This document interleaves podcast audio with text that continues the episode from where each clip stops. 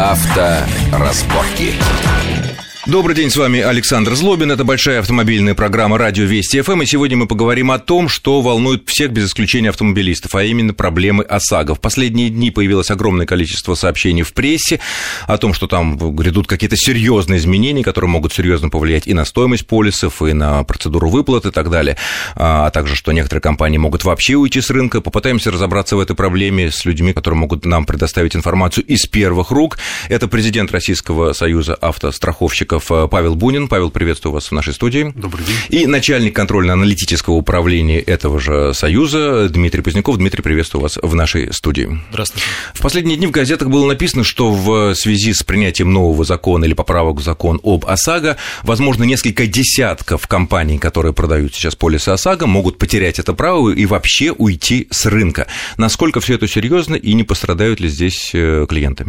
Основное. Клиенты здесь не пострадают потому что в случае проблем э, Российский союз автостраховщиков выплачивает возмещение страхователям. Поэтому э, то есть, Наша... даже если компания уходит с рынка, перестает функционировать, и у человека происходит ДТП, а у него полис от этой компании, он что должен сделать? Он э, должен обратиться к нам в Российский союз автостраховщиков. Сайт вы можете найти в интернете, никаких проблем. И мы выплачиваем возмещение в случае, если страховая компания обанкротилась, перестала функционировать. Поэтому, Или ушла с рынка. Так. Поэтому права страхователя не будут нарушены. А из каких денег вы выплачиваете? У нас это? Э, есть компенсационные фонды, которые мы э, формируем. Взносы на компенсационные фонды э, находятся внутри каждого полиса. Мы фонды эти формируем, и из этих компенсационных фондов мы выплачиваем средства э, в случае банкротства страховых компаний. То есть для клиента, который имеет на руках полис такой компании, если вдруг что-то случится, для него ничего не изменится ни по правилам, ни по порядку получения, просто он получит деньги или услугу от вас. Да, он получит э, средства от нас, там единственное, ему надо будет обратиться не в ту страховую компанию, с которой он взаимодействовал, или не в страховую компанию виновника, а в РСА. Понятно. А вот э, ликвидация этих или уход с рынка этих компаний, оно как-то сильно изменит ситуацию на рынке, или они не э, те компании, о которых пишут, что они вот, скажем так, под угрозой, а, не сильно влияют на ситуацию в целом на рынке? Ну, давайте я сначала в общем. Значит, с, ну, ближайшего Нового года будет э, изменены требования к уставным капиталам страховых компаний, и если это применить к рынку ОСАГО, то страховые компании, которые работают на рынке ОСАГО, должны будут иметь уставный капитал не менее 120 миллионов рублей, и в том случае, если страховая компания имеет лицензию на перестрахование, э, тогда уставный капитал должен быть не менее 480 миллионов рублей. Э, ситуация, она не новая, уже требования к уставному капиталу не, страховых компаний несколько раз повышались, то есть здесь ничего такого там, экстраординарного нет. О том, что будут изменены требования к уставному капиталу, было известно давно, то есть закон принят, был еще два Он года вступит назад. в силу за будущего года. Да, с Нового года, с ближайшего Нового года. Но главное, что для конечного потребителя, который, собственно, наш, нас сейчас в большинстве своем и слушает, практически ничего не изменится. Нет, практически для... ничего не изменится. Вот Дмитрий сейчас может там рассказать уже конкретно о том количестве страховых компаний, которые могут не соблюсти требования к уставному капиталу э, с Нового года. Да, мы говорим о том, что... И они сейчас, простите, продают полисы ОСАГО. Безусловно. Так. А, в настоящий момент мы выделяем, как уже сказал Павел Борисович, две группы компаний. Те, которые занимаются исключительно ОСАГО, и те компании, которые имеют лицензию на перестрахование. Выделяем 23 организации, которым с Нового года потребуется уставный капитал в размере 120 миллионов рублей, и 37 страховых организаций, которым потребуется увеличение до 480 миллионов рублей. Доля рынка этих компаний чуть более 6%, порядка 2 миллионов 100 тысяч действующих договоров. Это существенно в абсолютном выражении, но не ну, существенно. Ну, 6% это немного. Оценка. Не очень много. То есть мы говорим, говорим, что при том, что достаточно значительное количество компаний в целом, 60 компаний, но с точки зрения доли рынка, с точки зрения... Скажем так, не самые, не самые значимые игроки на рынке. Хорошо, вот э, мы знаем, что закон об ОСАГО был принят после долгих-долгих дискуссий, споров в 2003 году, и тогда же постановлением правительства были определены размер выплат по ОСАГО которые до сих пор, как я понимаю, сохраняются, если ущерб одной машине максимально 120 тысяч э, рублей. Да. И эта цифра не менялась уже в течение 8 лет. Э, я так понимаю, что в новом э, законе, законопроекте, который сейчас обсуждается, предусмотрена возможность, и, скорее всего, да, что будет размер выплаты максимальный повышен. Какая сейчас ситуация, сколько какая цифра сейчас рассматривается? Да, да, именно так. Сейчас подготовлен законопроект Минфином России.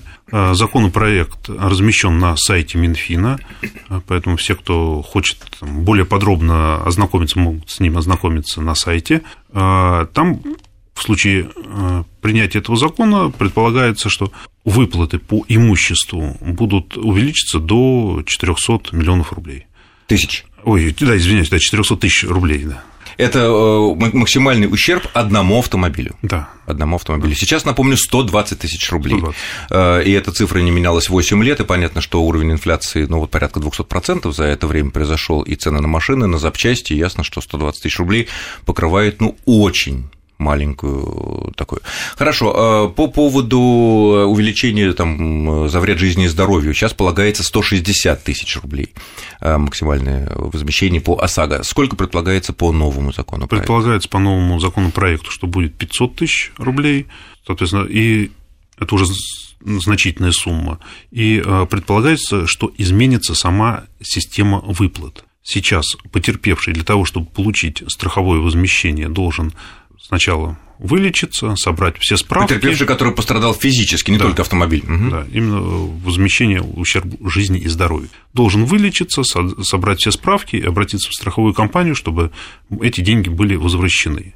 А сейчас... А получить вперед на лечение как-то? Вот, э, чтобы получить вперед на лечение, как раз э, и подготовлены эти изменения, так называемые выплаты по таблицам.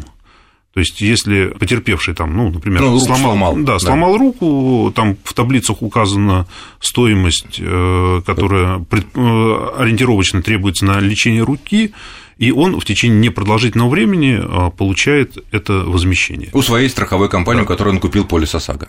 У страховой компании причинителя, причинителя, причинителя вреда. Причинителя. Потому что в случае, когда причинен ущерб жизни и здоровью, система Европротокола не работает. Работает она только в случае, э, когда э, система Европротокола, когда простые вещи, когда там нет, самое главное, что нет ущерба жизни и здоровью. Пострадавших, да. Да, а тут, соответственно, э, страхователь, еще раз возвращаюсь, получает первоначальное возмещение по таблицам, и если этих денег недостаточно, то тогда страхователь, уже вылечившись, и собрав все документы на лечение, уже получив деньги предварительные, может э, за дополнительными средствами обратиться в страховую ну, компанию. уже потом по итогам, по, по факту.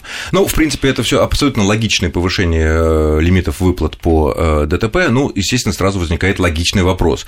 А насколько в этой связи может составить рост тарифов на покупку наших полисов ОСАГО?